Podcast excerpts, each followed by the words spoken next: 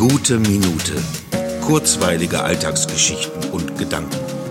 Mein Name ist Matthias Hecht und jetzt geht's auch schon los.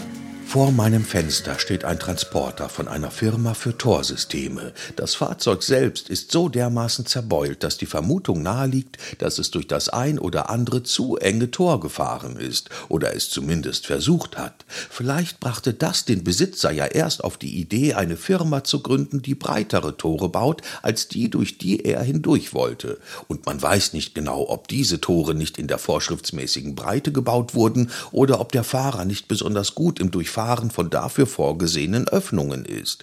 Genug der Spekulationen. Es ist ja schon ausreichend positiv, dass es überhaupt Tore gibt, die in grundsätzlich nicht überwindbare Mauern eingebaut sind.